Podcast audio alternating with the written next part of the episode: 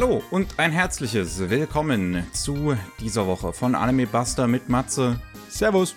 Und mir, Miki. Hallo. Wir reden wie immer über die Nachrichten der Anime-Welt und haben einiges zu erzählen. Wir haben ähm, neue alte Lizenzen. Wir haben gar nicht so viele neue Anime-Ankündigungen tatsächlich, aber ganz viele Updates mm. und können uns am Ende mal wieder darüber aufregen, wie doof Bandai Namco ist. Alles wie immer. Äh. Oh, oh my, oh my, oh my. Ach Gott, äh, wir kommen ja dann raus am Freitag, direkt da, wo die Animagic anfängt. Ne? Das heißt, es ja. wird nächste Woche wahrscheinlich sehr lustig. Wir dürften nächste Woche hoffentlich dann ein paar mehr Nachrichten aus Deutschland bekommen, ja. Mhm. Wenn die ganzen Publisher ihr Programm auf der Animagic vorstellen und da noch die ein oder andere Überraschung hoffentlich parat haben. Das wäre auf jeden Fall natürlich wünschenswert für uns. Jo. Und auch für Anime-Konsumierende, denke ich mal. Es sei denn, das sind schlechte Ankündigungen. Das wäre doof. Äh, ich, ich, hoffe, sie machen keine schlechten Ankündigungen auf einer großen Messe. Das wäre irgendwie. Nee, muss nicht sein. Aber ja, wir schauen mal nach Deutschland. Äh, da haben wir trotzdem ein paar Nachrichten und eine davon ist für die Fans von nackten Brüsten eine schlechte. Ähm, und zwar muss eine Episode von Immoral Guild, was bei Peppermint aktuell erscheint, zensiert werden, weil die FSK der Folge 8 keine Freigabe geben wollte. Ähm, in der Folge 8 gibt es einen, äh, eine Szene, wo eine der weiblichen Hauptfiguren von zwei minderjährigen Jungen sexuell missbraucht wird und die Hauptfigur dabei untätig zusieht. Ähm, laut der FSK würde diese voyeuristische Darstellung der Übergriffe und sexuellen Handlungen auf Jugendliche sexualethisch desorientiert wirken. Und das ist immer so eine so eine Begründung, die ich bei sowas eigentlich ziemlich doof finde. Denn ich bin ja ein riesen, ich, ich bin ja ein ziemlicher Fan eigentlich davon, dass wir eine FSK haben, dass wir eine USK haben, mm, dass mm, wir, mm. Ne, das, das, ich bin ein Riesenfan davon, dass wir medienpädagogisch da ähm, eigentlich versuchen, ähm, hinten dran zu sein. Und bei sowas aber ist es halt, wenn man das jetzt begründet mit dieser Serie, die ja sowieso eine FSK 18 Einstufung hat, dass die schlecht auf Jugendliche sich auswirken könnte, ist ja so, so, dass das widerspricht sich in, in sich selbst. Weil ja. diese Serie ja sowieso schon nicht für Jugendliche ist. Ach, da werde ich ganz wohl mit mir ums Herz. Da denke ich nämlich an die schönen alten Zeiten, wo es noch viel schlimmer war. So viel Zeugs war eine FSK 18 und war trotzdem geschnitten ohne Ende.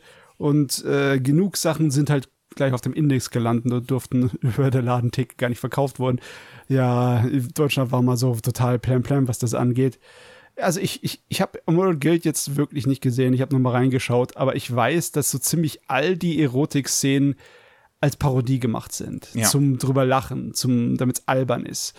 Und in der Hinsicht wirkt es schon ein kleines bisschen albern von der FSK, dann so diese dämliche Parodie zu sehen und zu sagen, nein, das kann keiner sich angucken, auch über 18. Für die ist das vollkommen desorientierend. wenn man jetzt halt versuchen, auch wenn man jetzt versuchen würde zu, zu begründen, also eine Begründung, die ich okay fände, wenn, wenn sowas dann irgendwann drin vorkommt. Wenn man jetzt sagen würde, das ist generell moralisch, ethisch fragwürdig, egal welche Altersgruppe oder sowas, sowas sollte es in Deutschland quasi nicht zu sehen geben, wäre das eine Begründung, die ich nachvollziehen könnte. Weil das ja der mhm. Auftrag dann im Prinzip auch ist von den ähm, Medienanstalten und von der, äh, von dem Index, von der Prüfstelle.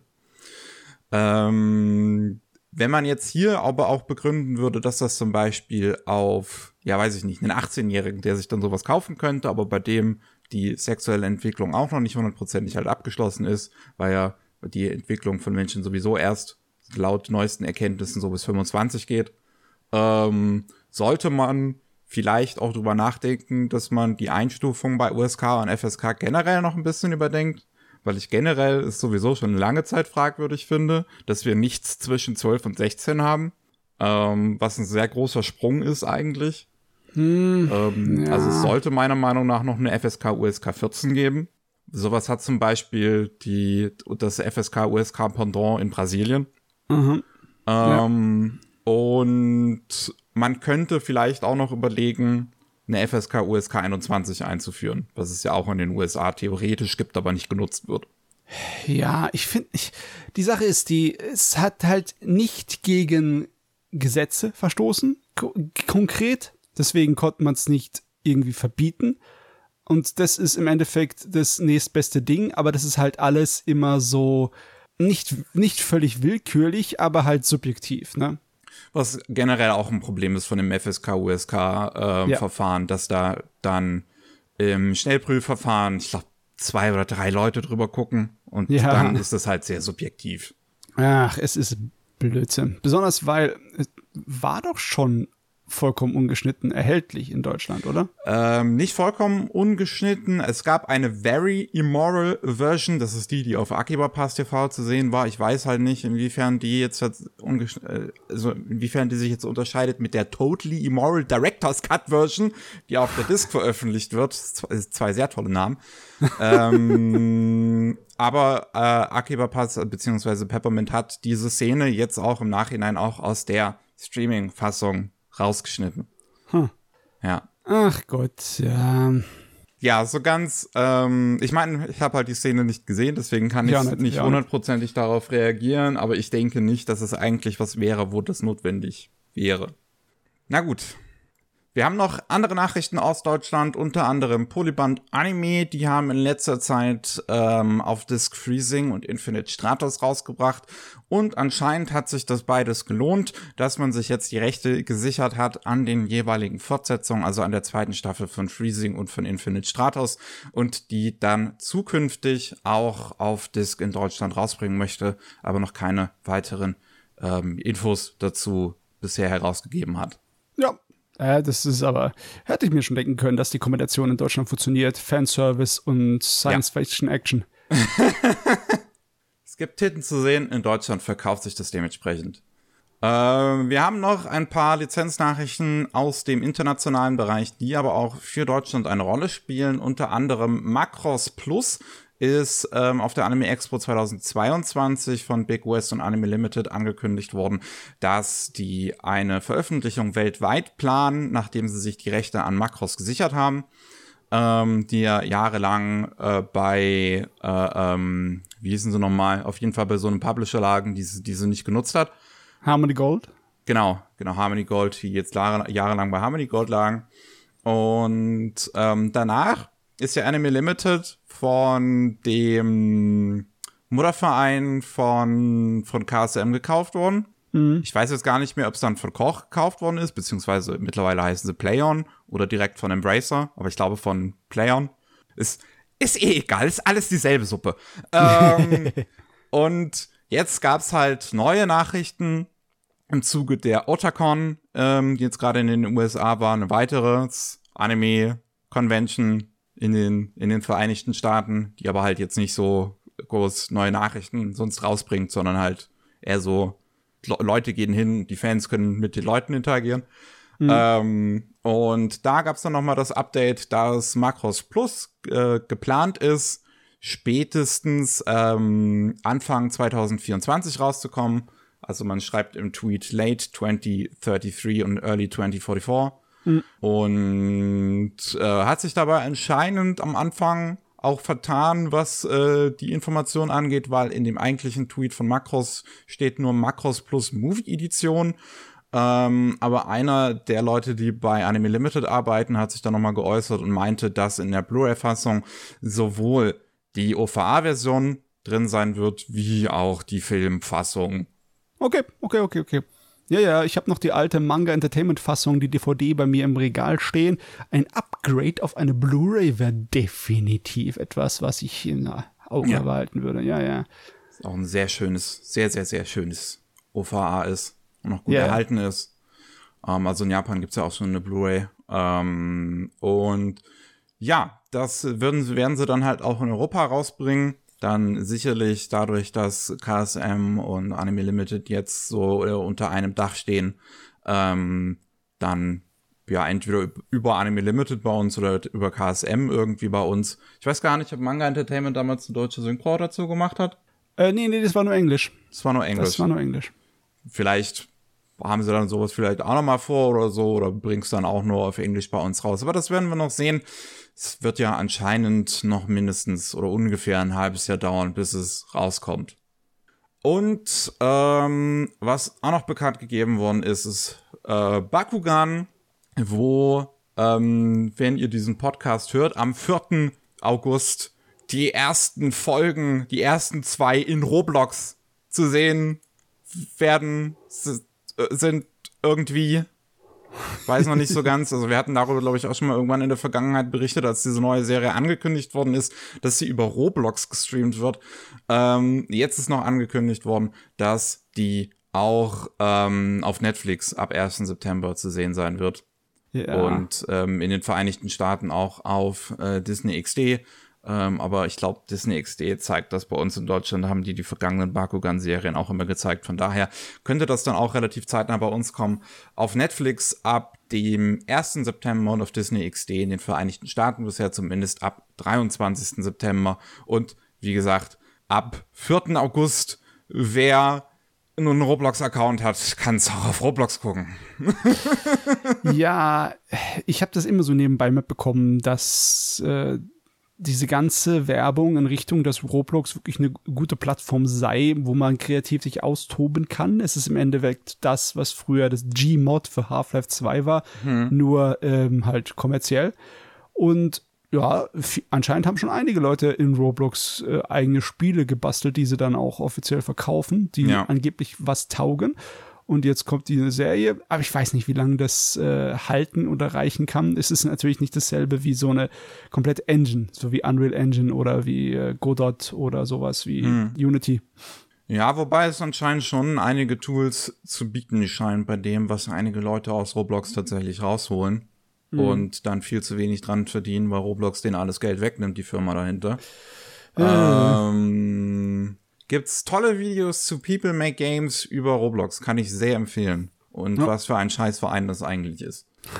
ähm, wir haben ein paar neue Anime-Ankündigungen, nicht wirklich viele, nicht wirklich viele, die auch wirklich Anime sind. Wir haben einen kleinen Werbespot zu Pokémon World, dem großen Pokémon Championship Turnier äh, vom 11. bis 13. August in Yokohama.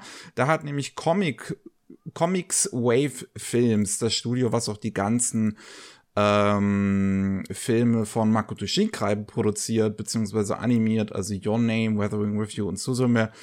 Ähm, die haben einen Werbespot halt für Pokémon Worlds gemacht, der auch sehr Shinkai-esque aussieht, wenn man sich das anguckt. Alles leuchtet und strahlt und mhm. funkelt, wie als wäre es ein Shinkai-Film. Ähm, ist von, anscheinend von jemandem animiert worden, Asuka Dokai, der auch schon einen anderen ähm, Pokémon-Werbespot vorher ähm, animiert hat, namens Snorrobud Summer Vacation. Ähm, ja, habe ich nicht so viel Insight zu. Ich bin nicht so groß in der Pokémon-Welt, um dazu jetzt weiter was zu sagen. Das ist auch meine Weise, wie ich jetzt davon überhaupt erfahre, dass es so etwas wie Pokémon World gibt. Äh, aber ihr könnt, wenn ihr euch diesen einminütigen Trailer für dieses Festival, der wie gesagt auch wirklich schön aussieht, also es ist wirklich, kann man sich wirklich mal angucken, ähm, auf dem offiziellen Pokémon YouTube-Kanal gibt's den. Aber äh, der Trailer ist fast schon übertrieben, weil es äh, jede einzelne Sekunde fliegt die Kamera wild umher und Effekte und äh, Details ja. werden dir ins Gesicht gedonnert. Es ist fast schon etwas anstrengend. Es ist, es ist auch sehr viel von diesem Trailer, was ich ein bisschen halt irritierend dann finde, verdunkelt. Ähm, was man macht seit lustigerweise einer gewissen Pokémon-Episode, die huh. Leute ins Krankenhaus gebracht hat. Ach ja, ja, ja. ähm, also ja, das hat, es hat sehr viele Effekte. Ähm, aber jetzt ist es verdunkelt, von daher keiner kommt ins Krankenhaus. Es sieht nur leider ein bisschen scheiße aus. Ich finde das, also es gibt viele, viele, viele, viele Anime-Serien, die das leider auch fürs Fernsehen und für Trailer und sowas machen und das finde ich sieht immer ein bisschen unschön aus, weil das dann so ein plötzlicher, weil man das dann merkt, wenn man halt von so einem hellen Shot plötzlich auf so einen dunklen geht. Ja, das waren noch diese Impact Frames, wo sie dann äh, irgendwie richtig helle weiße Frames drin hatten für Effekte, die, wo du halt simulierst, dass die Kamera einmal überblendet wird, ne? Hm. Und das ist halt dann vollkommen aus Animes verschwunden nach diesem großen Ding mit Pokémon Ende der 90er. Und ich find's fast schon ein bisschen schade, dass man das jetzt nur noch in älteren Animes so groß sieht. Ja. Obwohl, äh, ich meine, Studio Trigger schafft es auch Impact Frames in der Sorte da reinzumachen. Die machen halt dann nicht komplett weiß leuchtend, meine Augen werden abgebrannt, mhm. sondern halt dann ein bisschen gräulicher oder cremefarbener. Aber man muss es nicht unbedingt abdunkeln. Das ist echt, ey, komm ey. Ja, was wir noch haben von Sony ist Unite Up, eine zweite Staffel angekündigt worden. Das war so ein weiteres Boys Idol Gerät, was Anfang diesen Jahres lief, was von Cloverworks animiert worden ist. Äh, wo ich dachte, dass es verschoben worden ist. Wir hatten, glaube ich, immer mal drüber geredet im Podcast, aber das war anscheinend nur eine einzelne Episode. Also das ist anscheinend nur mal eine Woche oder so passiert gewesen. Ah, okay, ähm, okay. Von daher war das keines der großen äh, Sony-Unfälle, die wir Anfang des Jahres hatten.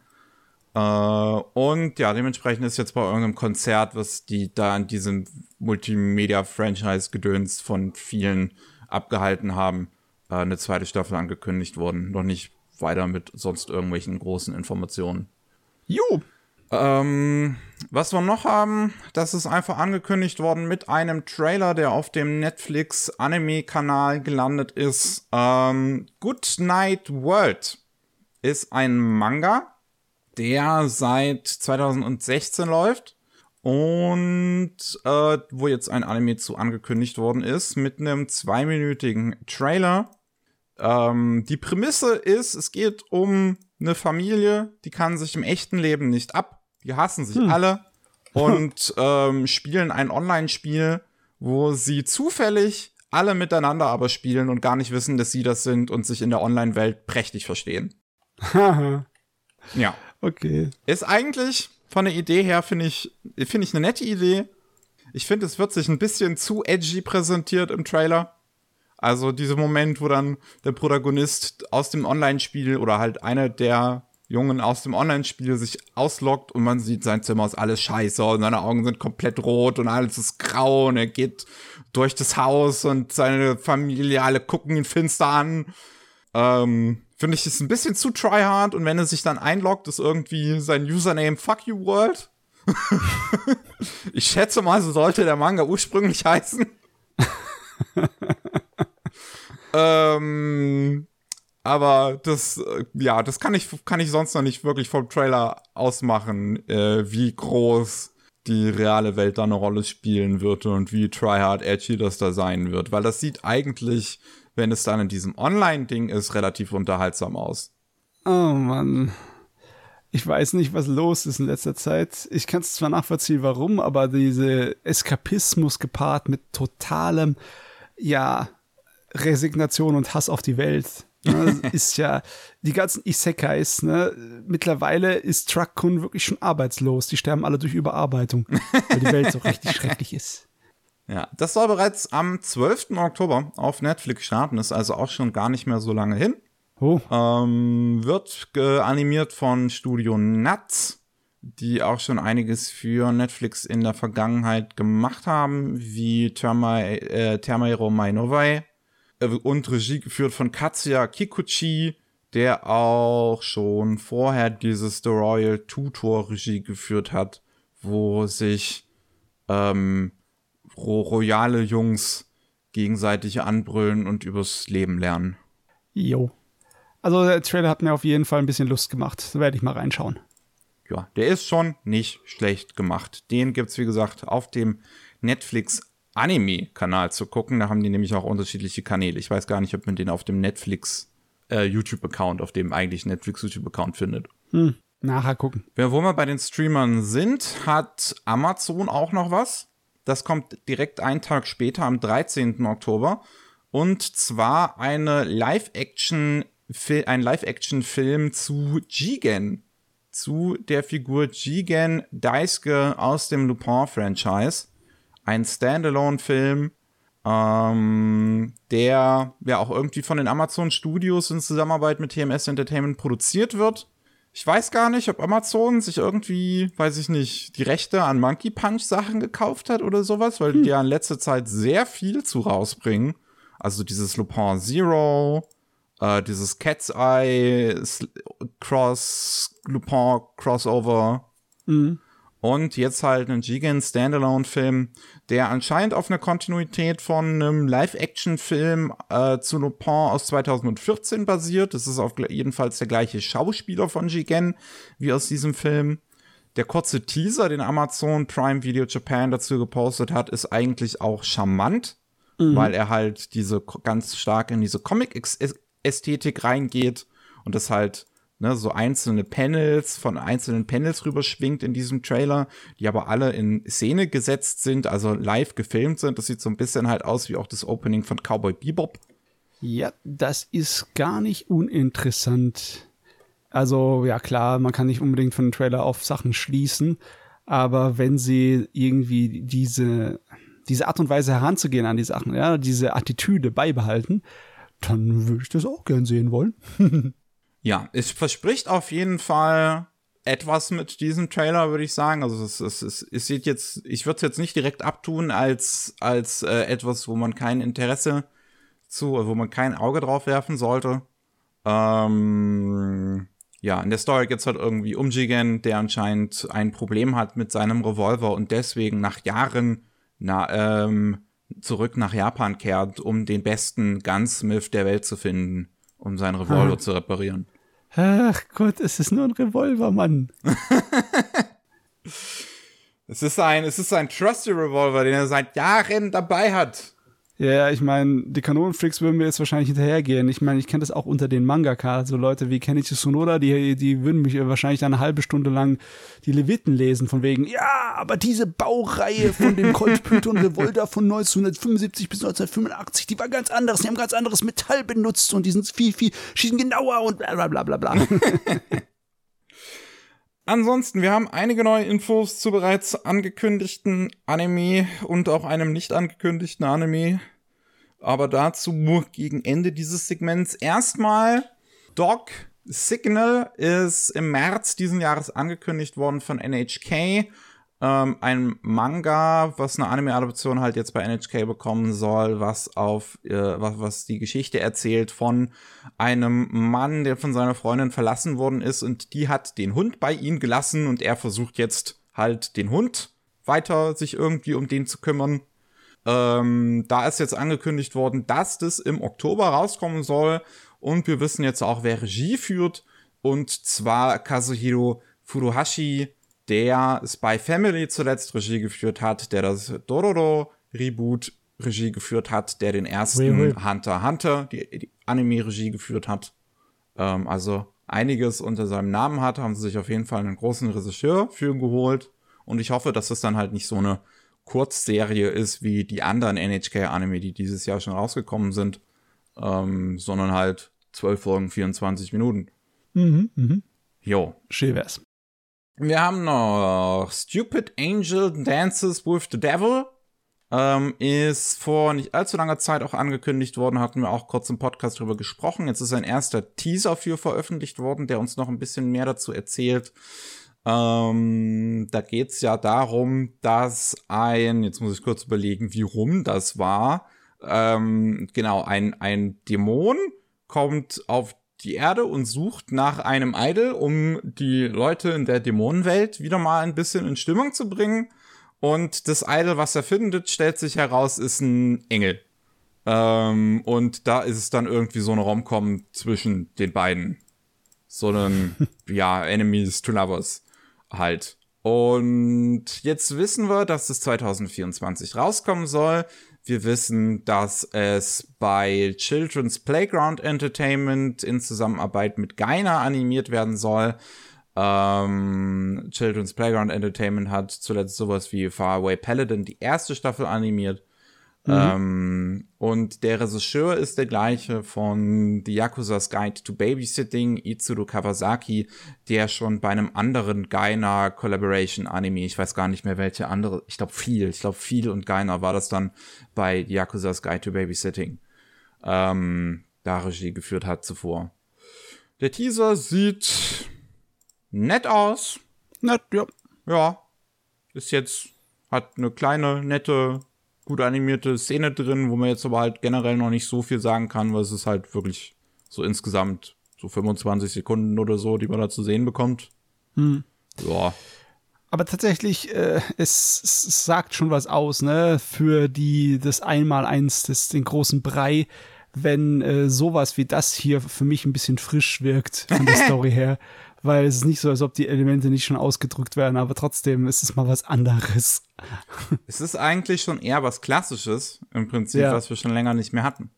Es wirkt wie ein Anime aus den 2000ern. Kann man auch so sagen. Ja, ja, ja stimmt schon.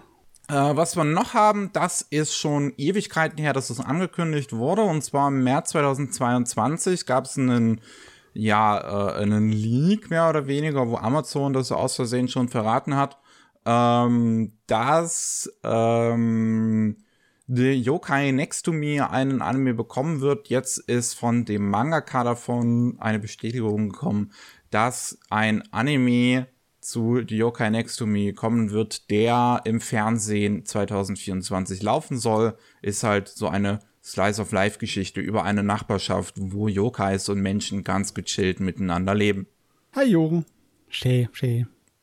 Dann, das kam ein Tag, nachdem wir den letzten Podcast aufgenommen haben und darum habe ich mich deswegen geärgert, weil ich natürlich unbedingt darüber reden möchte, über den ersten Trailer zu Castlevania Nocturne. Und ich glaube, der Anime des Jahres steht fest. denn ich habe unendlich viel Bock darauf. Meine ja, Fresse. Ja, ja, sie, sie, flexen gleich mal wieder im Trailer ein bisschen, ne? Weil wir müssen ja den Leuten dran erinnern, dass das dieselben Leute machen wie die Castlevania-Serie. Ja, also die Castlevania-Serie vorher war äh, schon einer meiner absoluten, ja, generell einer meiner absoluten Lieblingsanime, meiner absoluten Lieblingsserien. Ich finde die fantastisch und habe halt unendlich viel Bock wirklich auf diese neue Serie jetzt mit Richter Belmont als Hauptfigur. Und interessanterweise sieht man in diesem Trailer dann wird die ganze Story ähm, von Rondo of Blood und Symphony of the Night, wo Richter Protagonist ist, ähm, in die französische Revolution gepackt ins Jahr 19, äh, 1792. Ähm, also auch eine Turning Point der französischen Revolution und wird die Story dementsprechend um einiges wohl auch uminterpretieren. Wo ich jetzt allerdings keine großen Probleme mit habe, weil die Story bei den Castlevania-Spielen jetzt nicht unbedingt der größte Fokus ist. Ich will nur, nee. dass auf jeden Fall einmal Dracula sagt, ähm, äh, äh, jetzt, wow, Jetzt fällt, jetzt, jetzt, fällt mir dieser legendäre Spruch, den ich jetzt gerade referenzieren wollte, nicht ein. Das ist ja hervorragend. What is a man but a miserable ja, pile of secrets? Genau. Die, diese Fehlübersetzung. Die haben irgendwann eine bessere Übersetzung rausgebracht, ne? Aber die originale, verdämlichte Englische ist schon zu legendär gewesen. Ja. Das muss, das muss jemand mal sagen. Und es gab noch einen anderen tollen Spruch, den ich zuletzt erst in ähm, Enough Talk, have at you genau. Ich habe nämlich zuletzt erst Hi-Fi Rush gespielt und da macht einer der Bosse, sagt genau das als Referenz halt da drauf. Ähm, yeah. Und das muss auf jeden Fall Dracula auch mal sagen. Aber ja, ey, dieser Trailer, der ist auch hervorragend. Also, der ist hervorragend geschnitten auch. Der hat eine tolle mhm. Musikuntermalung. Das Voice Acting ist hervorragend ich habe so viel Bock da drauf. Ich finde das französische, französische Revolution als Setting eigentlich auch super interessant. Da kann man einiges rausholen. Gerade halt in diesem brutalen ähm, Setting und die, diesem angsterfüllten Setting, was Castlevania auch schon in der ersten, Schrägstrich zweiten Staffel gezeigt hat, auf Netflix vorher. Ja. Ähm, das, das könnte, glaube ich, echt cool werden. Ja, sowieso die ganze erste äh, Castlevania-Serie war ja schon eine sehr freie Interpretation. Ja. Ne? Und da habe ich gar kein Problem, die machen zu lassen, wie sie möchten. Da glaube ich schon, dass was Interessantes bei rauskommt. Äh, bei der ganzen Sache habe ich nur eines, was mich ein bisschen verwirrt. Ich habe an einigen Stellen im Internet gelesen, dass das als eine, eine ähm, Nebengeschichte, als ein Spin-off ja. äh, angesehen wird. Aber das ist doch im Endeffekt dann, ja, Kanongeschichte, oder? Was die da jetzt verarbeiten. Ja, im Prinzip ist es eigentlich eine Fortsetzung, weil Richter ja auch ein ähm, Nachfahre ist von Sypha und Trevor. Ja. Ähm, spielt also, ja, wann, wann, wann spielt denn nochmal Castlevania 3? Das spielt, glaube ich, so im 13. Jahrhundert und spielt dementsprechend so 500 Jahre später. Ähm, Spin-off ist dann vielleicht nicht das richtige Wort, ne? ne? Eine neue Serie ist es halt mehr oder weniger einfach. Ja. Es ist keine direkte ah, ja. Fortsetzung wirklich, aber halt eine neue Serie in diesem Universum. Das soll mir recht sein. Das Castlevania-Universum ist gut. Ich habe Bock. 28. September kommt's raus auf Netflix. Ähm, ich werde ich werd's sowas von direkt gucken, wenn es da ist. Dann, wir haben auch einen ersten Trailer zu Cover Go Away Boys Sing. Der, der mal für einen japanischen Trailer auch interessant gemacht ist, weil er einem keine direkten Szenen aus dem Anime zeigt, sondern viele ähm, Keyframes von den Hauptfiguren, also bereits auch fertig gemachte Keyframes und alles sowas, ähm, halt nur rausgeschnitten aus der eigentlichen Szene, wo das dann wahrscheinlich drin wäre. Ähm, hm. Auf so, ja, auf, auf so, so wilde Hintergründe ähm, mit so einem Filter drüber, dass es aussieht wie ein alter Film. Ja, aber es ist schon fast schon übertrieben, der Filter. Das ist wie durchsichtige Wall Wellpappe, die da sich drüber bewegt über das Bildschirm die ganze Zeit. Ja. ähm, es ist ja, es ist ja irgendwie, weiß ich nicht, das, das, das, wenn das angekündigt worden ist, ich glaube, ja, wir hatten dieses Jahr schon mal dann irgendwann drüber gesprochen und es ist halt irgendwie so eine Serie, wo es einen Chor aufgemacht wird von einem Chorleiter, der ein bisschen Persönlichkeitsstörung anscheinend hat und mal hm. sehr kindisch sein kann, mal sehr seltsam sein kann irgendwie und äh, den Chor zusammenstellt und da halt anscheinend so einige Jungs mehr oder weniger zu rein zwingt, in diesem Chor zu sein und die aber eigentlich keinen Bock drauf haben und dann geht's irgendwie darum, wie die halt singen. Ja. Hm. Und einer dieser Jungs sieht halt aus wie Kiss. Wie jemand von Kiss. Ja, also der Trailer hat so viel Stil und Charakter, dass ich jetzt irgendwie frage, ob die Serie da mithalten kann. Ja, ich, ich weiß es auch nicht. Ähm, es wurde gemacht von dem Regisseur Jun Matsumoto von Brothers Conflict, so einer ähm, Reverse-Harem-Serie bei dem neuen Studio EVG in Zusammenarbeit mit Telekom Animation Film. Ähm, man kann halt jetzt auch dadurch, dass es halt alles so losgelöste Szenen sind, also keine fertigen Anime-Szenen, auch mhm. nicht so wirklich die Serie aus dem Trailer heraus beurteilen. Ja, aber es ist dafür stilvoll gemacht, also. Ja, es ist mal ja. ein bisschen anderer Trailer, den ich so von, von Japanern zumindest nicht gewohnt bin. Also ich finde sowas immer toll, wenn der Trailer an sich ein Werk ist, dass du wirklich auch neben der Serie noch froh bist, wenn du ihn hast auf deiner Blu-ray zum Beispiel, ne? Hm. Weil es einfach ein kleines, schönes Extra ist. Und der Trailer kündigt auch an, im Oktober äh, fängt die Serie auch schon an. Ähm, wir haben dann noch ähm, Where Does the Doomsday Train Go? Das ist Ende letzten Jahres angekündigt worden ähm, als die neue Serie von dem Regisseur von Shirobaku von Tsutomo Misushima, also der Regisseur von Shirobaku, Girls und Panzer und noch einigen anderen interessanten Comedy-Serien. Und jetzt haben wir den ersten Teaser dazu, der, wo, wo, wo, ja, wo man jetzt vielleicht ein bisschen mehr einen Eindruck zu der Serie gewinnen kann.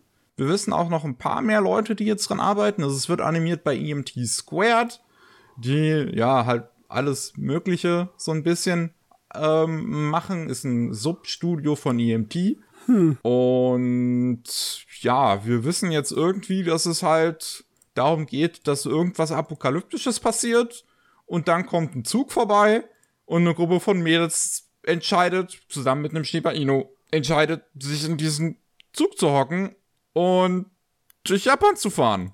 Ja, äh, irgendwie gibt es mir den Eindruck von Yokohama Shopping Trip mit Mädels und Zügen. Mit, mit Moe dazu. es ist so, es ist Yokohama Shopping Trip meets uh, Girls und Panzer. Ja, schon. Girls and Train. Man sieht halt auch, dass diese, diese Strecken, auf denen die Mädels fahren, sind auch teilweise so, weiß ich nicht, also die wird der Zug dann wahrscheinlich ja irgendwie selbst gemacht haben, weil die teilweise so, so, es gibt so eine Szene, da sieht es fast schon aus ein bisschen wie eine Achterbahn, wie sie da hoch und runter fahren. Also das würde man, glaube ich, in der Realität nicht so bauen.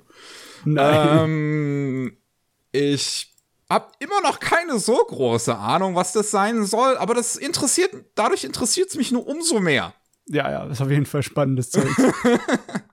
Man sieht auch irgendwie am Ende so, so Zeichen im, im Boden, so fast so wie, wie Maisfeld-Symbole von Ja, ja. Ähm, das sind Zeichnungen, die gibt's wirklich, aber nicht in Japan, ne? Die sind auf einem anderen Kontinent in der Wüste und die sind Ha. viel größer, als du das hier sehen würdest. Und äh, aus irgendeinem Grund ist da auch ein sehr altes Handy drin zu sehen, so ein 90er-Jahre-Handy. Ich habe keine Ahnung, was das ist. Ich muss es mir angucken. Ja, ich habe auf jeden Fall ähm, nur umso mehr Interesse daran. Der kurze Teaser verrät uns auch, 2024 soll das irgendwann rauskommen. Jo. Jo. Müssen wir noch ein bisschen drauf warten, aber ich habe auf jeden Fall Lust. Worauf die Digimon-Fans sicherlich Lust haben, ist Digimon Adventure O2 The Beginning, der neue Film im Digimon Adventure Franchise, eine Fortsetzung zu Digimon Adventure Last Evolution, beziehungsweise auch Digimon Adventure Tree oder Try oder keine Ahnung, wie man das ausspricht. Ähm, ja, ist ein neuer Trailer oder ich glaube sogar der erste Trailer zu rausgekommen. Ich weiß nicht, ob es vorher schon mal einen gab. Ähm, wo man halt, ja, jetzt ein bisschen die erwachsen gewordenen Figuren aus Digimon O2 sieht, jetzt in ihren 20ern im, im Leben angekommen, aber die Digimons können sie nicht loslassen. Ich habe ehrlich gesagt keine Ahnung von Digimon, deswegen mehr kann ich auch nicht davon erzählen. Äh, es sieht auf jeden Fall schön aus, das kann ich euch erzählen. Ich kann euch erzählen, dass es das gleiche Team macht, wie auch schon Digimon Adventure, Last Evolution, Kisna. Ähm, ansonsten müsst ihr es euch wohl selber angucken auf dem YouTube-Kanal von Toy. Jo. Der einzige Ort, wo man Sachen von Toy finden kann, auf ihrem eigenen YouTube-Kanal, der Rest wird weggestrikt. ähm, was haben wir noch, was haben wir noch? Wir haben noch von Netflix einen neuen Trailer zu der neuen Akuma-Kun-Serie. Ähm, ich glaube, wir hatten dazu in letzter Zeit zumindest mal einen kurzen Teaser gehabt, über den wir hier im Podcast gesprochen haben. Der so Ja, nur so was sein. ganz kurz was gezeigt hat, wo wir aber so ein bisschen den Stil durcherkennen konnten. Und das zieht sich auch durch den Trailer. Es ist halt sehr, also es sieht fast schon aus wie so ein Comicbuch eigentlich eher. Es ist ein bisschen mehr, ein, ich würde dem Stil ein bisschen mehr dem Westen zuordnen als Japan unbedingt. Mhm. Ähm, was ich irgendwie, ja, was ich ganz schön gemacht finde auf jeden Fall. Ich finde, es sieht gut aus, es sieht interessant aus und wird dann, schätze ich mal, neue kindgerechte Horrorgeschichten rund um Akuma-kun erzählen. Ja. Ja. Mizuki Shigeru. Los geht's. Auf geht's. Am 9. November verrät uns der Trailer, soll es dann auf Netflix rauskommen. Ähm, dann ist auch ein erster Teaser zu der zweiten Staffel von High Card rausgekommen. Ähm, so ein Poker-Anime, der auch geschrieben wird von den Autoren von Kakegurui. Und ähm, wir sehen mehr gefährliche Card Games in dem Teaser. Leute sind in Gefahr. Ich habe die erste Staffel nicht gesehen und ich kenne auch niemanden, der sie gesehen hat. Deswegen kann ich euch dazu mehr auch nicht erzählen. Ähm, ich weiß nicht, sind diese ganzen fantastischen Elemente, die man in den Trailer da sieht, einfach nur symbolhaft für die gefährlichen Situationen, in denen sie sind? Oder äh, spielen die wirklich Karten in, äh, ja, in so außerirdisch anmutenden Fantasy-Dimensionen? Alles ist möglich. Ich schaue gerade Yu-Gi-Oh! und ich sag dir, alles ist möglich. Okay, okay.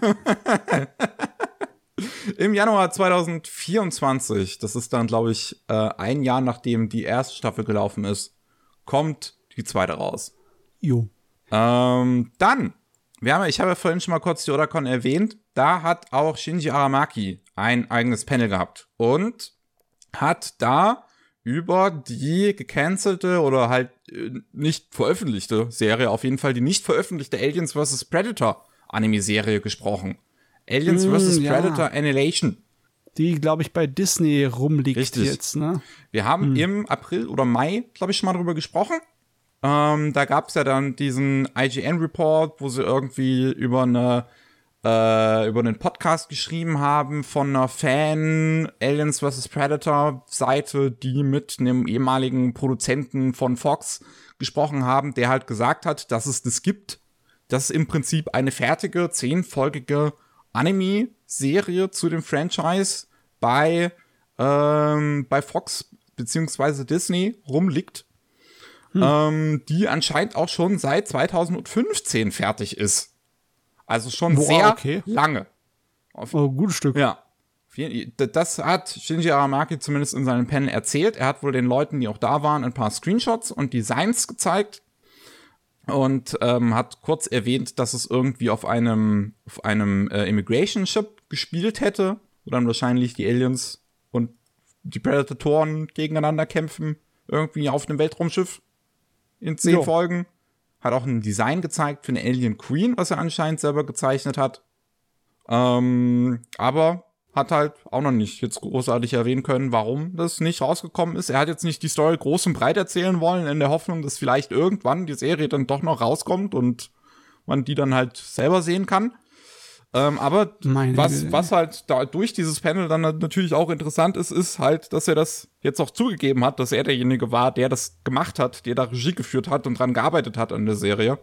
Weil das vorher in diesem Interview ähm, von diesem Podcast auch nur angedeutet gewesen war, ähm, dass ähm, er das sein könnte, der den Anime-Regie geführt hat. Und ähm, jetzt hat es halt durch sein Otacon-Panel bestätigt. Ja, das waren ja noch wirklich Gerüchte, müsste man sagen, dazu, ne, Ja. bisher. Und jetzt, äh, also ich weiß, ich verstehe es nicht. Klar, ich kann nachvollziehen, dass irgendwann mal eine äh, Firma sagt, ja, es passt nicht zu unserem Image, es passt nicht zu unserem Programm, wir äh, wollen es nicht haben. Aber äh, wahrscheinlich aus Lizenz- und Rechtegründen haben sie es da nicht einfach weiterverkauft, sondern sitzen drauf auf dem Scheiß. Ne? Also heutzutage das Kopier- und Schutz- und Urheberrecht ist so eine miese Sache, sage ich dir. Ja, Disney gehört ja jetzt das Alien vs. Predator Franchise im Prinzip seit 2019. Ähm, Seit der Übernahme von 21st Century Fox. Und könnten es eigentlich jederzeit releasen. Die Serie ist ja anscheinend seit 2015 fertig. Also, ja, ich weiß, ich kann mir nicht vorstellen, dass sie sich denken, damit machen wir kein Geld, das kann uns nur schaden. Nee. Ja, Außer es gibt eine Tax-Write-Off oder so dafür, weil das, das ist ja der Klassiker für die Streamer heutzutage. Einfach mal Oh, was ja. runterschmeißen, weil dann kriegt man Geld zurück. Ähm, oh Gott. Das macht ja Disney macht's ja mittlerweile auch schon. Also Warner Discovery hat's ganz groß vorgemacht und Disney hat dann das, das gesehen und dachte sich so geil. Jetzt gab's nämlich anscheinend irgendwie im Mai einen Science-Fiction-Film, der rausgekommen ist, den anscheinend kaum jemand gesehen hat und den Disney jetzt schon im September dann wieder runternehmen möchte. Ähm, den sie auch produziert haben für Disney Plus sogar. Ähm, das heißt, diesen Film gibt's danach nie wieder zu sehen. Cool! Woo! Oh Gott. Das zeigt Ah. sich, seitdem die Streamer jetzt herausgefunden haben, dass sie fleißig Tax-Write-Offs kassieren können, indem sie einfach ihre Serie, die Existenz von Serien löschen, müsste es eigentlich wirklich, also Regisseure und so sollten eigentlich jetzt auch noch streiken. Wir sollten diesen Streik, der gerade in den USA ist, noch ein bisschen, noch mehr ausweitern. Eigentlich sollten alle auf die Barrikaden gehen und sagen, wenn ihr Großfirmen einfach das, wofür wir unseren Arsch aufreißen, löschen könnt, weil ihr dafür Geld zurückbekommt, das nicht mal wir kriegen, sondern nur ihr, dann sollte, Ja. sollte man dafür wirklich auf die Barrikaden gehen. Das sieht aus wie ein richtig großes, dickes Loch bei Gesetzgebung, ne? wie ein toter Winkel. Weil das kann's ja nicht sein. Das müsste eigentlich auch, die Regierungen müssten sich dagegen sträuben, weil das Geld kommt ja aus ihrer Tasche, ne? Ja. aus, den- aus den Steuergeldern. Äh, Ja, es wird die nächsten ein, zwei Jahre, wenn da nichts weiter dagegen äh, getan wird von Regierungen der Welt, vor allem halt von der US-Regierung, wo ja die ganzen großen Studios nun mal hocken, ähm, wird das noch ganz lustig werden. Und wir werden wahrscheinlich noch jetzt die eine oder andere Serie demnächst sehen, die auf Netflix, Disney Plus, Warner Discovery und sonst was einfach aus der Existenz gelöscht wird. Oh mein Gott. Äh, ich will das eigentlich gar nicht. Ich will nicht, dass ähm, das illegales Kopieren notwendig wird zur Präservierung. Das ist zwar schon lange ein Faktor, den man nicht ausschließen kann, aber es stört mich immer. Ja. Es wäre so schön, wenn die auf andere Art und Weise ja, der Welt erhalten bleiben. Kannst du aber im Kapitalismus leider nicht draufbauen. Nee. Äh, wir haben noch kurz was zum japanischen Kino, denn der Super Mario Bros. Film hat's geschafft. Er ist jetzt der zweiterfolgreichste äh, animierte nicht-japanische Film in den japanischen Kinos. Hat Frozen 2 damit überholt, ist bei 13,39 Milliarden Yen an Einnahmen, also circa 90 Millionen Euro. Ähm, ist damit generell der 14. größte animierte Film, wenn man Anime mitzählt, und der 25. Mm. größte Film an Einnahmen in Japan generell. Auf dem 24. Platz gibt's dann zu überholen den Detektiv Conan Film aus diesem Jahr.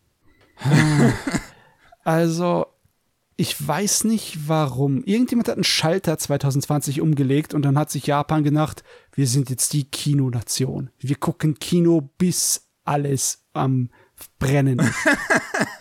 Wie viele Rekorde jetzt schon gebrochen wurden, überall, in allen Bereichen da in den Kinokassen in den letzten drei Jahren, ist Wahnsinn. Yep. Ah, aber ich, ich, ich möchte auch diesen Film noch gucken. Ich habe es jetzt bisher noch nicht gemacht. Irgendwann gucke ich mir. Ich meine. Den gibt es mittlerweile, glaube ich, auch auf Blu-ray. Also äh, müsste jetzt schon, ja, schon ja, draußen sein, so generell außerhalb des Kinos. Müsste eigentlich. Ich bin auch dazu gekommen, den zweiten Avatar jetzt endlich zu gucken und den muss ich jetzt auch noch nachholen in Super Mario. ich meine, es gehört ja zum Allgemeinwissen fast schon dazu. Dann musst du aber Barbie und Oppenheimer auch noch gucken für das Allgemeinwissen. also Barbie muss ich auf jeden Fall gucken. Er gibt keinen Weg dran vorbei. Ich habe ihn geguckt letzte Woche und ich fand ihn ziemlich gut. Okay, ähm, das ist schon mal fein. Ja. Aber ja, ähm, die, die Mario-Brüder sind damit äh, vor Frozen 2 der nächste, der, der erst erfolgreichste nicht-japanische animierte Film in der japanischen Kinokassen ist übrigens Frozen 1. Ja. Wo die Japaner ja auch voll drauf abgegangen sind, aber da ist ja weltweit jeder drauf abgegangen. Ähm, ja. Meine Cousine war davon auch nicht loszulösen von Frozen für irgendwie ein, zwei Jahre. Es war ein Ding. es war nicht aufzuhalten. Ach ja, wir haben noch ein paar Themen abseits vom Rest, genau zwei Themen. Einmal hat, ähm, ja, es hat sich was bei Visual Arts, einem der großen Visual Novel Publisher, getan, ähm, denn der bisherige Chef ist zurückgetreten, ähm, Takehiro Baba, und hat seine Anteile verkauft an hm. Tencent. Weshalb hm. Tencent jetzt Anteile an Visual Arts, dem Publisher, hält, die ähm, unter anderem mit ihrer Key-Brand ähm, einige sehr tolle Visual Novels rausgebracht haben, deren Anime-Adaptionen ich zum größten Teil alle liebe, wie Kanon, mhm. Air, Clannad, Little Busters, Planetarium, ja. ganz, ganz viel. Ähm, und sind ja auch weiter noch dabei, mit Key einige Anime äh, und, und Multimedia generell ähm, abzuliefern. Oder aktuell auch in dem Mobile Game Heaven Burns Red. Ähm, und ja, Baba meinte, ähm, er ist jetzt 63, er, ähm, ihm geht's zwar noch gut, aber er findet, ähm, es ist ein guter Zeitpunkt, um dann mal zurückzutreten und selber eine Pause im Leben zu haben. Ich meine, 63, das ist Rentenalter bei uns. Ich weiß nicht, wie es in Japan aussieht. Ähm, ja, ich glaube 65 oder so. Aber es dürfte auch so um den Dreh rumliegen. Also es ist nicht un untypisch. Ja. Ähm, und äh, er hatte auch gemeint, da er 100 Prozent äh, der Anteile an der Firma auch besitzt. Es ist jetzt nicht so, dass er 100% der äh, Anteile, glaube ich, verkauft hat an Tencent, aber auf jeden Fall einen guten Teil. Ähm, und daher bisher 100% dieser Anteile an der Firma besessen hat, ähm, hat er sich Sorgen drum gemacht, dass falls ihm irgendwas passieren würde, diese Firma quasi untergehen würde.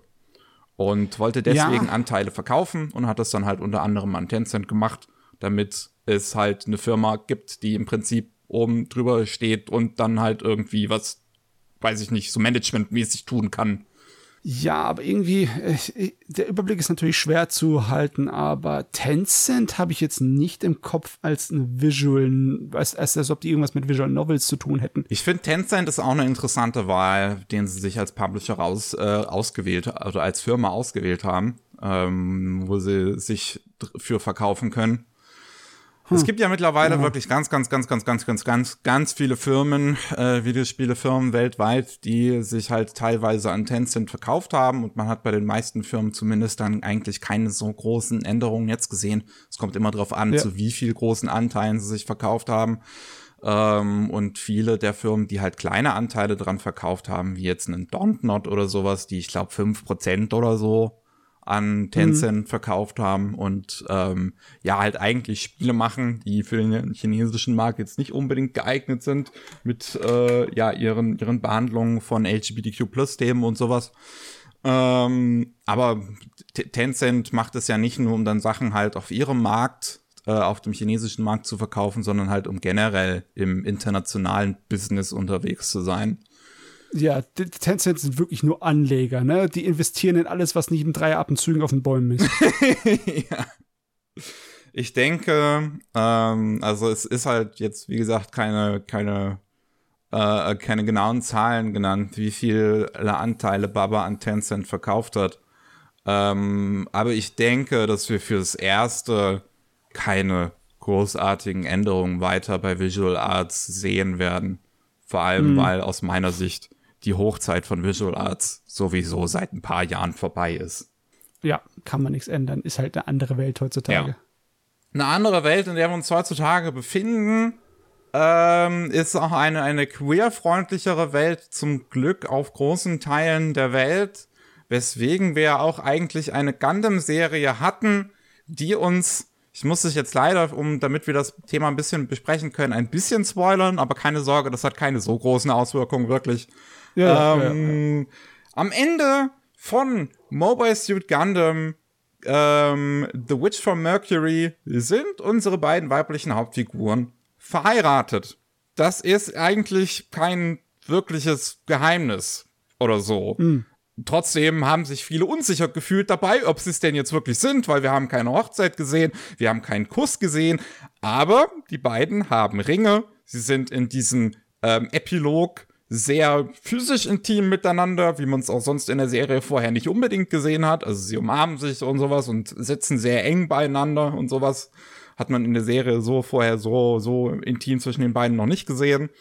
Und die Schwester von Solette ähm, wird äh, als Sister-in-Law, wie, wie nennt man das bei uns doch mal? Schwägerin, Schwägerin? Schwä ja, Schwä als Schwägerin bezeichnet gegenüber Mjorine. Ähm, ja. Das heißt, es ist eigentlich ziemlich eindeutig, die beiden sind verheiratet. Mm, ähm, mm. Ich habe auch letztens noch mal in einem anderen Magazin, als es über das, über das wir gleich sprechen, ähm, auf jeden Fall noch mal ein Interview mit den beiden Autoren oder mit den beiden Hauptautoren von der Serie gelesen, die halt auch noch mal explizit gesagt haben, ja, die beiden sind verheiratet. Ähm, und jetzt ist ein Interview mit den beiden Synchronsprecherinnen von den beiden ähm, bei einem, bei, bei Gundam Ace, einem Magazin gepublished von Kadokawa in Zusammenarbeit mit Bandai Namco, ähm, rausgekommen, wo sie auch so sowas, wo sie gesagt haben, dass sie auch es schön fanden, diesen Epilog, die beiden so nah zu sehen als verheiratetes Paar. Und dann hat Bandai Namco angefragt, ob man nicht das Wort verheiratet rausnehmen könnte aus dem Interview. Und ähm, das ist dann in der physischen Version von, von Gundam Ace ist es dann nicht passiert. Das war damals zu, schon zu spät. Die haben das so gedruckt. In der digitalen Version von dem Interview haben sie es aber abgeändert. Äh, Bandai Namco Ach, hat Gott. dann auf dem offiziellen Twitter-Account von Gundam Witch ein Statement dazu geäußert, wo sie gesagt haben, dass sie die Beziehung der beiden Hauptfiguren am Ende ganz gerne offen zur Interpretation halten würden. Was für Gedanken gehen bei euch im Kopf rum? Seid ihr einfach oh. nur, ähm, seid ihr einfach nur so stockvertrocken, äh, verklemmt, was das angeht? Oder wollt ihr wirklich das irgendwie so manipulieren, als wäre das so eine Idol-Geschichte, wo man auch den Leuten irgendwelche äh, komischen Fantasiehoffnungen macht. Ja, die sind überhaupt nicht, äh, die haben gar keine Freunde, die haben gar keine Familie, gar nichts, gar nichts, gar nichts, gar nichts. Die sind ewige, junge, unschuldige Mädels. Oder was ist das? Ich habe keine Ahnung. Es ist auf jeden Fall dämlich. Also was man ja bei solchen Sachen ganz gerne macht, das sieht man auch zum Beispiel bei der queeren Repräsentation in so Spielen wie Overwatch. Das ist dann halt in anderen Ländern, wo das Thema halt nicht so gern gesehen wird, wird es dann halt rausgenommen. Und deswegen ja. ist es auch in diesen in, in unseren westlichen Fassungen ist diese Thematik dann auch in sowas wie, wie Overwatch nicht wirklich drin. Also es wird dann halt, es gibt irgendwie eine Line, wo dann Tra Tracer sagt, meinetwegen, ich bin lesbisch. Und dann ist diese eine Line in den anderen Versionen halt nicht drin. Ja, ähm, ich meine, wir kennen es. Es ist ein alter Tanz. Wir hatten es ja schon bei Sailor Moon. Ne? Da war unser bekanntes Damenpärchen, war natürlich nur Cousinen oder sowas, ja. die sich ganz deren doll hatten. Ähm. Um, und also eine Vorstellung, die ich mir halt machen könnte, ist, dass es halt versucht, damit irgendwie an konservative Le Länder halt zu, zu appealen weil die, weil es ja halt auch eine große Anime-Fanbase gibt in so Ländern wie Indonesien, wo LGBTQ plus Content nicht illegal ist, aber von der Regierung stark zensiert wird. Mhm. Ähm, oder in Saudi-Arabien, wo es halt illegal ist. Ähm, und das ist eine Vermutung, die ich mir vorstellen könnte. Gleichzeitig könnte ich mir auch vorstellen, dass es generell so ein Anbietern an halt eine äh, konservative Zielgruppe ist, um denen halt zu sagen, nein, nein, nein, da, da ist gar nichts Schwules drin, ihr könnt das ruhig kaufen und uns Geld geben. ähm. da, da unterschätzen sie aber zumindest die Zielgruppe sehr, als ob wir da groß rumfetzeln würden, besonders bei Science-Fiction-Fans. Und das, und gerade jetzt, also dieses Statement jetzt zu geben, nachdem die Serie fertig gelaufen ist, nachdem das bereits die erfolgreichste Gundam-Serie ist finanziell, nachdem die bereits so fucking viel Kohle damit gemacht haben, dass jetzt quasi versuchen, die, die, Beziehung von den beiden zu retconnen. Ja, im Nachhinein, ne? Machen sie einen auf J.K. Rowling. Das Wie erbärmlich, ey. Ist auch voll, es ist auch einfach vollkommen unnötig. Die erreichen damit jetzt nichts mehr. sie erreichen, dass sie sich selber mit, mit Schlamm beschmieren. ja. Gott, ey, wenn ihr weniger Eier in der Hose hat als so eine Serie wie She-Ra. Ja? Ja, ich, ah. ich verstehe ich, ich versteh das wirklich nicht. Also, es, also so, so, so, so, ich kann den Gedankengang vielleicht so ein bisschen halt aus Firmensicht, als ganz trockene, düstere, kapitalistische Firmensicht irgendwie dahinter verstehen. Ähm, aber vor allem jetzt, wenn der Zug halt bereits abgefahren ist, wenn die Serie bereits fertig ist. Wir haben das bereits alles gesehen. Wir hatten auch ein Interview bereits von den Autoren, die auch nochmal gesagt haben, ja, die sind verheiratet. Also alle Zeichen stehen auf, auf verheiratet. Und jetzt versucht Bandai Namco das im Nachhinein nochmal irgendwie abzuändern.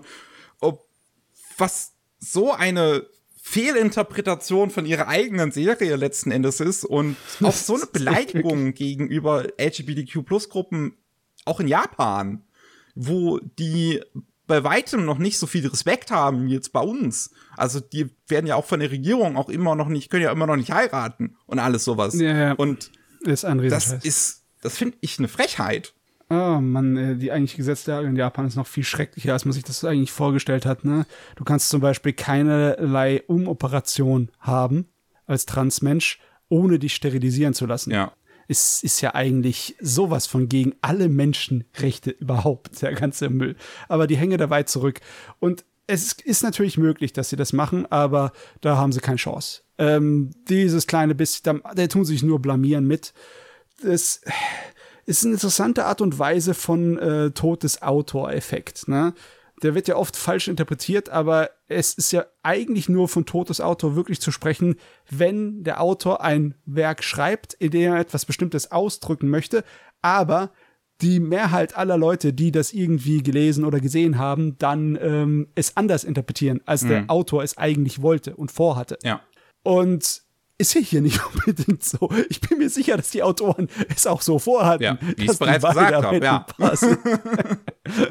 also, ihr könnt versuchen, den Autor zu töten, Bandai Namco, aber ihr habt keine Chance. Die, die Masse ist zu groß. Ja, also es hat auf jeden Fall einen fleißigen Shitstorm in den äh, sozialen Medien gegeben, sowohl von der westlichen Seite wie auch von der japanischen Seite. Es gab einige, auch lustige Memes, also einige Leute, die sehr lustig versucht haben, damit umzugehen. Ähm, eine Sache, die ich gesehen habe, die ich sehr lustig fand, war eine Antwort halt zu dem Statement von Bandai Namco selbst, von diesem Tweet drunter, wurde direkt irgendwie gepostet.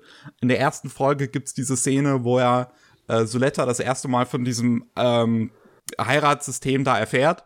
Äh, wenn der Holder, der, also der ist der Holder, äh, die, die Miorine, mit der vermählt ist dann. Und sie, sie ja sagt, ähm, was, aber wir sind doch zwei Mädchen, wir können doch nicht heiraten. Und Mjolnir ja dann sagt, ähm, Mensch, auf dem Merkur müsste aber ganz schön konservativ sein. Und dann halt in den Untertiteln das Merkur mit dem Bandai Namco-Logo Namco -Logo ausgetauscht. oh Mann. Ach ja, ähm, ich, ich äh, bin tatsächlich mal gespannt, ob die da jetzt noch mal drauf, drauf reagieren und da jetzt dann im Nachhinein doch noch mal sagen werden, äh, sorry, was wir für eine Scheiße gebaut haben oder ob die sich tatsächlich jetzt dahinter stellen. Naja. Äh, ja. Werden wir vielleicht im Laufe der nächsten Woche noch sehen. Okay. Wir sind auf jeden Fall durch für heute. Das war wieder ein, äh, ein Podcast, du. Das war wieder ein Podcast. Ein schöner Podcast. Oh, wir haben heute viel geschwatzt, meine Güte. Äh, falls ihr mehr von uns hören wollt, dann gibt es jeden zweiten Mittwoch Anime Slam. Da reden wir über die Anime und Manga, die wir in letzter Zeit so gelesen haben. Oder auch den gelegentlichen Themenpodcast wie ähm, in der Woche, wo. Nee, in der nächsten Woche. Genau. In der Woche nach diesem Podcast hier kommt Ghibli.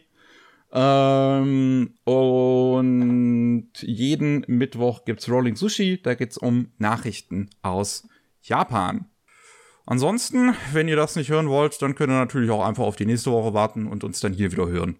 Wir, wir sagen jetzt erstmal Tschüssi. Bis dahin, ne? Tschüss.